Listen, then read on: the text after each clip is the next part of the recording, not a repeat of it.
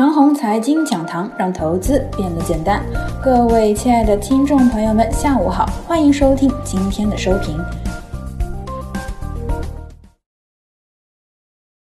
市场的内在运行逻辑有所变化。之前一周呢，市场运行的背景是事态恶化；从昨天开始呢，市场运行的背景是事态略有缓和。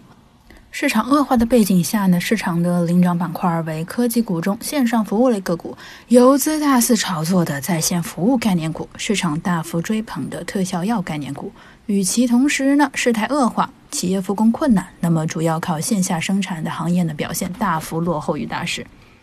到了最近的几天呢，市场呢对事态的缓和有了点预期。昨天的特效药概念股跌停，游资大肆炒作线上服务概念个股呢也纷纷跌停，科技股中线上服务类个股也步入调整。不过啊，消费电子有所强势，因为呢消费电子主要靠线下生产。与此同时，煤炭、钢铁这类周期股也有所表现，这估计也是复工的逻辑。这些年，每次黑天鹅事件之后呢，市场都会有一个月的修复期。修复期呢又分为两个阶段：一则绝地反击，顺着黑天鹅的事态寻找临时解决方案；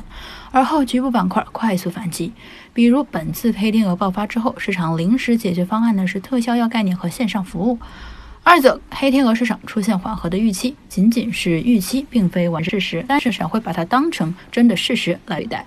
此时的市场和前一段市场呢，正好反着来。之前暴涨的品种跌停，不涨的品种呢，反而有所活跃。一般来说呢，不管黑天鹅事态有没有被实质性的解决，上面两个阶段结束之后啊，市场会再次进入一次中短期的调整。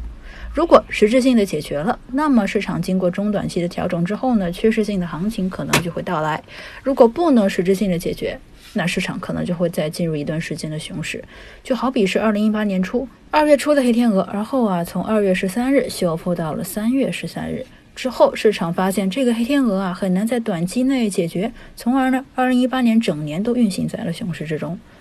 不过我认为啊，二零一八年呢是国际因素，我们单方面努力是没有用的。如今呢是国内因素，即使有困难，在经过几周的时间呢，一定能够取得阶段性的大胜利。以上就是我们今天的全部内容，祝大家股票涨停。